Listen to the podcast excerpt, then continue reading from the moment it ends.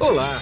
Você vai ouvir agora um episódio do podcast Vida Moderna para ficar atualizado com o que existe de mais moderno e deixa a vida mais interessante.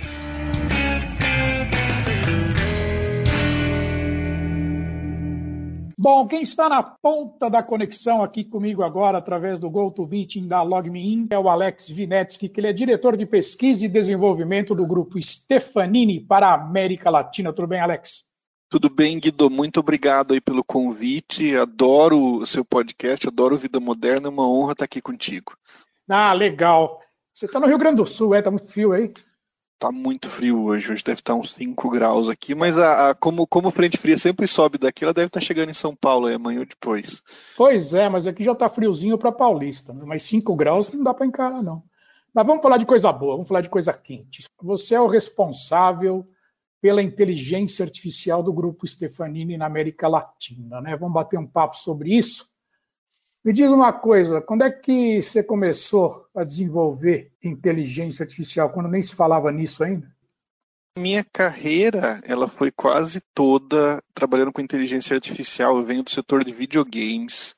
Sim. Eu cheguei na Stefanini no finalzinho de 2012, através da aquisição de uma empresa que eu tinha fundado. Nós começamos o projeto do que a gente chama SOF no começo de 2013 e de fato não se discutiu o assunto, inteligência artificial era um assunto muito menos quente ou muito menos interessante do que é hoje. E ali começou o desenvolvimento dessa plataforma chamada SOF, que não chamava SOF na época, éramos quatro pessoas no início. Hoje são mais de 250 pessoas no mundo todo trabalhando na SOF, mais de 150 clientes corporativos, 40 deles nos Estados Unidos, algumas das maiores marcas do mundo hoje usando a plataforma para a gente foi uma jornada maluca, eu ainda me belisco, né? Porque é difícil acreditar que esse Sim. mesmo grupo de, de pessoas né, do interior do Brasil, a nossa, nossa, nossa unidade ainda fica em Sorocaba, já tem esse produto espalhado no mundo inteiro. Hoje tem unidade de desenvolvimento nos Estados Unidos, tem unidade de desenvolvimento no México, tem unidade de desenvolvimento na Europa, Olha, mas liderados por esse mesmo grupo que começou aqui, uh, seis, sete anos atrás, não, um pouquinho mais, começamos em 2013, sete anos atrás. Sete anos. Eu lembro quando a Stefanini anunciou que tinha entrado numa joint venture com a UP, né? Que é justamente Isso, você, né? Que sou eu. Eu estava na coletiva. É. Legal, que sou eu e o, e o, Fábio, né? Meu sócio hoje morando nos Estados Unidos e, e liderando o desenvolvimento lá. Teve um crescimento muito grande nos Estados Unidos nos últimos dois anos. Eu mencionei, né? 40 clientes aí já é, é, usando essa plataforma. Eu digo que um pouco que a Sophie ela é a Embraer dos bots, né? Então, um produto Sim. brasileiro hoje sendo usado por corporações do mundo inteiro e com uma qualidade fantástica devido ao time sensacional que se dedica muito aí para fazer ela funcionar. É, da Sophie especificamente a gente vai conversar daqui a pouquinho. A sua filha vai estar na pauta daqui a pouquinho. Vamos falar aqui sobre inteligência artificial. A Stefanini ela tem uma inteligência artificial, como é que eu posso dizer? Ela não é de prateleira, né? Exatamente. Vocês fazem muita customização, né? A gente optou por modelos próprios por uma série de razões. A gente só atende grandes empresas, obviamente, no mundo todo. Sim. E essas grandes empresas, elas têm demandas muito específicas que produtos de prateleira não atendem. Eu preciso controlar o código para eu conseguir dar para o meu cliente ou chegar aos limites da plataforma junto com o meu cliente, porque ele exige isso de mim. Então a gente acabou uma, tomando uma decisão que era ousada na época e que acabou se pagando muitas vezes porque a gente criou o que é certamente o maior laboratório de pesquisa e desenvolvimento em A da América Latina hoje. Uh, e a gente continua lançando novos produtos e conseguindo aí grandes avanços tecnológicos, como o Polymet, que a gente vai falar um pouquinho mais, mais para frente, em razão de ter construído, porque inteligência artificial não é só adaptar modelo, é você criar um time capaz de entender não só os modelos que ele próprio criou, mas de conseguir avançar, continuar participando de eventos, continuar entendendo o que, que os outros grupos que tem gente talentosa do mundo inteiro estão fazendo, e é isso que a gente construiu. Então, os meus líderes de desenvolvimento estão comigo há uma década. Uh, isso não tem preço. Então, você manter esse conhecimento dentro de casa e criar o que a gente chama de árvore de conhecimento, né? Porque o conhecimento ele sai dessas pessoas mais experientes e se expande para uma série de profissionais mais jovens. Esse é o grande patrimônio que a gente tem hoje. Entendi. Agora, o mercado, como é que o mercado está encarando hoje chatbot, por exemplo? Eu lembro que no começo dos chatbots, muita gente dizia que a coisa não ia pegar, né? Imagina, quem vai querer falar com robô, quem vai querer falar com essa coisa toda. Mas parece que a coisa pegou para valer em qualquer ramo de atividade, né? É, a gente passou por três fases muito distintas. A primeira era descrédito, isso nunca vai funcionar, como é que isso vai, vai, é, vai substituir né, um atendente humano. Uma segunda de tentativa, em que se tentava usar bot, né, tanto de texto quanto de voz, em processos mais simples, em processos menos relevantes, e uma fase de explosão aí nos últimos dois anos, em que esses assistentes virtuais passaram a ser uma necessidade dentro do processo de experiência de usuário. Então, eles fazem uma retenção inicial, uma resolução inicial e passam isso para pessoas. E é interessante que se falava muito em substituir no começo, e agora não é mais substituir, agora é tornar o processo de atendimento ao meu usuário mais rico, mais interessante, reduzir filas e o componente humano continua sendo muito importante. Então eu não quero não ter pessoas atendendo, eu quero ter pessoas atendendo, mas eu quero as pessoas atendendo nos processos críticos e não nos processos mais repetitivos ou mais estruturados que eu consigo atender com esses assistentes inteligentes. Entendi. E o público parece que recebeu bem, né? Na verdade, muita gente não entende que está falando num chat ali, ou mesmo numa ligação com um chatbot, né? Porque eles têm ficado cada vez mais sofisticados, cada vez mais inteligentes. O nosso objetivo, na verdade, é criar uma experiência para o usuário em que ele se sinta confortável todo o tempo, seja falando com o assistente virtual, seja falando com o ser humano. Então, o grande foco, efetivamente, é na experiência, não é na tecnologia. A tecnologia sem o componente humano, ela não faz nenhum sentido. Tanto que eu não discuto tanto tecnologia, eu discuto como é que eu resolvo um problema de negócio com essas tecnologias, e eu acho que isso tem diferenciado bastante a nossa abordagem aí nos últimos anos. Então, entender a necessidade do meu cliente e ter essas tecnologias próprias que me dão a, a, a flexibilidade para modelar a solução. Ah, deixa eu fazer uma pergunta que eu sempre tive vontade de fazer para alguém que entendesse bastante. Você é a pessoa certa para eu fazer. Você considera o, Waze, por exemplo, um chatbot? E você acha que, se for, você acha que ele facilitou bastante a percepção disso pelo público? O Waze não é um chatbot no sentido estrito que a gente trata, mas ele é uma plataforma fortemente baseada em inteligência artificial. Isto é, não só para ter os algoritmos que te apontam o caminho certo, mas para coletar os dados dos usuários e com esses dados criar soluções né, de menor caminho. E tenho certeza que ele ajudou muito. Eu estava falando outro dia com um especialista em geografia e ele estava dizendo o Google Maps transformou a geografia numa ciência relevante. Então, enquanto que antigamente a gente tinha a geografia como uma ciência meio secundária e colocava ali um, dois mapas para poder registrar o que a gente estava fazendo, o Google Maps trouxe ela para o centro de discussão de cadeias logísticas uh, e de processos de decisão sobre localização de empresa. Então, essas plataformas são muito importantes. Sim. Vamos falar da Sophie agora um pouquinho. Como é que surgiu a Sophie? Quer dizer, quando é que você, como é que você teve a ideia? Ou ela foi um, foi um produto surgiu... que surgiu dentro da Stefanini? Ela surgiu de uma necessidade. Quando eu cheguei na Stefanini, a gente já tinha aí 150 operações de atendimento das mais diversas. Então, Service Desk, por exemplo, que é atendimento de tecnologia dentro de grandes empresas, o que a gente chama de BPO, que é Sim. atendimento de processo de negócio, faturamento, viagem e atendimento ao consumidor final. E a gente tem aí operações de atendimento a cartão de crédito, operações de atendimento a bancos, seguradoras. Eu falei, tem que ter um jeito da gente conseguir reduzir sazonalidades, reduzir oscilações, não ficar anotando dado básico de usuário. E aí a gente criou esse conceito do que era SOF mergulhou nas operações para entender basicamente por que, que uma pessoa ficava de um lado do telefone lendo na tela de um computador uma informação para a pessoa que ligava é, do outro lado do telefone.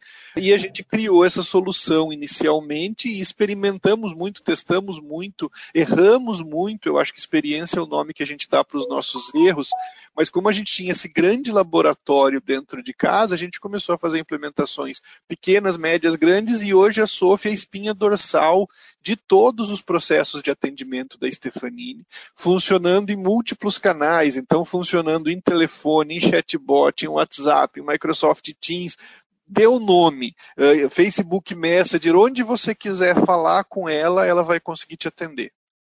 Sei. Ela fala quantas línguas hoje? Ela fala, eu tenho grupos especificamente tratando uh, de português, inglês e espanhol, então esses são específicos, e através de sistemas de tradução ela fala mais de 40.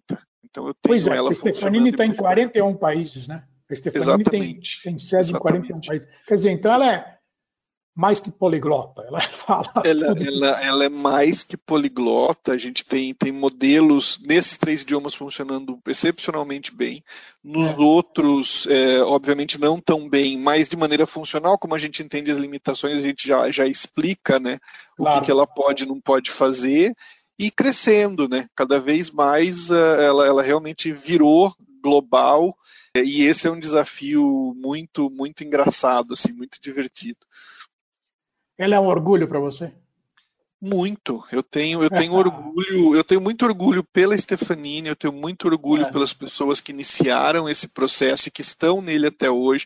Tenho um orgulho muito grande da gente ser a nossa unidade eh, a unidade com maior índice de satisfação do funcionário dentro do grupo e um número que me deixou eh, muito feliz na última avaliação que a gente fez de avaliação organizacional foi que 100% das pessoas que trabalham hoje com SOF no mundo acreditam na plataforma. Então, isso mostra o valor do trabalho. Então, aquela, aquela dúvida inicial não existe mais. Hoje todo mundo sabe que esse é o futuro e está trabalhando para ele ficar cada vez mais legal. Entendi. E me diz uma coisa, Alex. E o Polimet? Vocês acabaram de lançar, explica ele para mim o que, que ele é, o que, que ele faz, o que, que ele facilita a vida corporativa. Explico, isso é bem legal. A gente está trabalhando há vários anos num modelo de autoaprendizagem. Qual é o problema? Quando você treina bot, você precisa de muitos exemplos de palavras ou frases para conseguir que ele entenda o que você espera dele. E a gente estava buscando um modelo que fosse mais eficiente. E o Polymet, eu até recomendo todo mundo entrar no site da Sof, que é sof.chat, simples assim, e procurar pelo Polymet é, tem vários vídeos demonstrando, ele consegue, como um ser humano, ler texto e responder em tempo real sobre, ele acabou, sobre o que ele acabou de ler. Então eu consigo treinar ele lendo websites, Wikipedia, textos de qualquer tipo, e você vai perguntar para ele a respeito do que ele leu, Sorocaba, quando foi fundada, o que, que o nome significa, e ele vai conseguir te responder porque ele acabou de ler a Wikipedia. Isso faz com que o treinamento de bot se acelere em muitas vezes e está pronto. A gente já lançou no mercado, estamos muito orgulhosos, deve ter aí cinco, seis empresas do mundo que tem um modelo tão sofisticado quanto esse, na América Latina ninguém. Somos aí os pioneiros de novo. Entendi. Agora você me deu um gancho aí que é o seguinte, me ocorreu uma coisa agora. Existe a possibilidade de você ver mercado para isso, para Sophie ou qualquer outro assistente que for criado, auxiliar no ensino à distância, porque essa pandemia aqui ela revelou que essa coisa do, do, do distanciamento, do ensino escolar mesmo, né? A distância ele vai ficar aí um tempo ainda, eu acho que vai ficar muito tempo, na verdade, né? Um bot desse assim, ele pode ajudar no ensino à distância também? Guido, assim, esse é um dos meus assuntos favoritos. É, curiosamente, ah, eu, eu, gosto muito de falar de educação e poderia discutir ah. longamente com você. eu acho que a gente, podcast eu, eu adoraria, porque assim, eu acho que a gente precisa revisar o modelo e vou te Exatamente. explicar por que rapidamente. O modelo hoje, ele pressupõe que o professor na sala de aula ensine o aluno e veja se o aluno aprendeu. Existe um modelo muito mais simples, e você, inclusive, o que você está fazendo agora é ser um precursor disso, em que Sim. eu poderia colocar os melhores professores do país explicando a matéria, tanto para o professor quanto para o aluno, e a única coisa que o professor teria que fazer seria verificar se o aluno entendeu a matéria e tirar as dúvidas dele. Então, a mesma coisa que o bot faz, tirar a carga inicial. Eu tiro a carga inicial do professor de ter que explicar e passo isso para as mentes mais brilhantes do Brasil, para os melhores professores do Brasil de geografia, Sim. de matemática, de história, e o professor vai não só aprender com os melhores, porque ele vai assistir esse vídeo junto e pode até ter um vídeo mais profundo para ele, como vai usar, ele simplesmente vai ser o facilitador para o aluno. Isso é tão simples de fazer e algumas, algumas, alguns países do mundo já estão fazendo isso, a Argentina está fazendo isso muito bem, e eu não entendo porque a gente não faz. É simples. Bah, não tem nem ministro da, da educação. Pois é, não tem. Eles trocam todo mês porque a educação não é importante, né? Então é, troca. E é. Não tem importância para o futuro do Brasil. É complicadíssimo isso.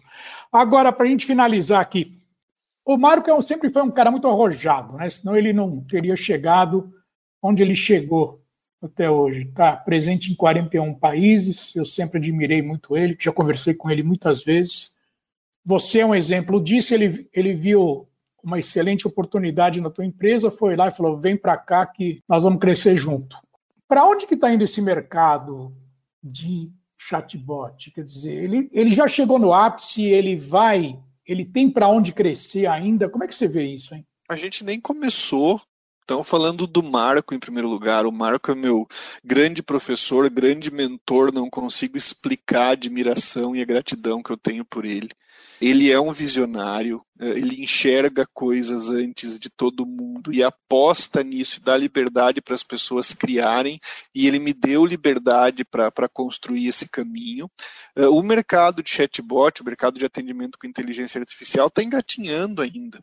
É, a gente vai crescer em todas as direções, a gente vai crescer em áreas novas, a gente vai criar, crescer em processos novos. Você mencionou educação, mas tem tanto para fazer em saúde, tem Sim. tanto para fazer em processos industriais, tem Sem tanto para fazer em processos logísticos. Então, não acho que a gente esteja dando nem os primeiros passos ainda. Eu acho que o mercado está absolutamente no seu início, tem poucos players aí eh, de grande qualidade, certamente aparecerão outros, e eu tenho bastante orgulho da gente ser um deles por ter apostado, por ter chegado antes, mas não é só chegado antes, não, é por continuar trabalhando muito duro. É, e uma última coisa que eu acho bacana no Marco é o seguinte: ele, quando ele se associa a uma empresa, ele não mata a empresa, né? Muito ele, pelo contrário. Ele, assim. ele não mata a marca, né? Isso que é bacana, né? Ele, ele não mata a marca, mas eu vou te dar uma coisa mais relevante, ele não mata o espírito. Exatamente. Quando a gente chegou na Stefanini, né, era uma empresa que todo mundo usava terno e gravata e eu usava jeans e tênis como uso até hoje, né? Sim. E aí uma vez eu cheguei de terno e gravata lá, e aí não foi o Marco, foi a Mônica nesse caso, por que você está usando isso? É. Eu falei, mas não é assim que vocês se vestem? Eu falei, não, não, não, mas a gente quer que você seja você. E é engraçado que hoje todo mundo usa jeans e tênis na, na Stefanini, é, eu acho que tinha é. Pedacinho aí de mérito nisso, mas ele sempre preservou, e ele dizia muito isso, eu quero preservar quem vocês são, eu quero preservar o espírito, eu quero preservar a inteligência, e aí mesclar com essa gestão financeira muito eficiente da Stefanini, com essa Sim. metodologia de estabelecer e cobrar objetivos, tudo isso que eu aprendi com o Marco, e a gente acabou virando um pouco Stefanini nessa busca por eficiência, espero que a gente tenha contribuído um pouquinho para a Stefanini, para ela receber um monte de prêmios que ela tem recebido aí globalmente, SG, menção de Gartner, como uma das líderes globais em transformação digital. Bom, então é isso aí, Alex. Cara, obrigado pelo seu tempo aqui com a gente, comigo. A gente vai voltar a falar oportunamente, porque a gente tem muito assunto para conversar. E te cuida no frio aí, fique bem aí. Muito obrigado, hein? Guido, eu que agradeço novamente. É, foi uma honra, uma alegria. Vamos, vamos falar mais, porque foi muito divertida a conversa. E vamos nos cuidar todos. Logo isso aí passa, continuar trabalhando, continuar trabalhando pelo Brasil, continuar trabalhando pelo bem comum, porque esse é um país cheio de oportunidades e a gente tem muito orgulho de, de estar aqui. Exatamente. E aqui é Guido Orlando Júnior, diretor de conteúdo do portal Vida Moderna, que você acessa em www.vidamoderna.com.br. Tchau. Você acabou de ouvir um episódio do podcast Vida Moderna. Assine grátis nos apps Spotify, iTunes, Deezer, Tuning, Google Podcast e Android Podcast.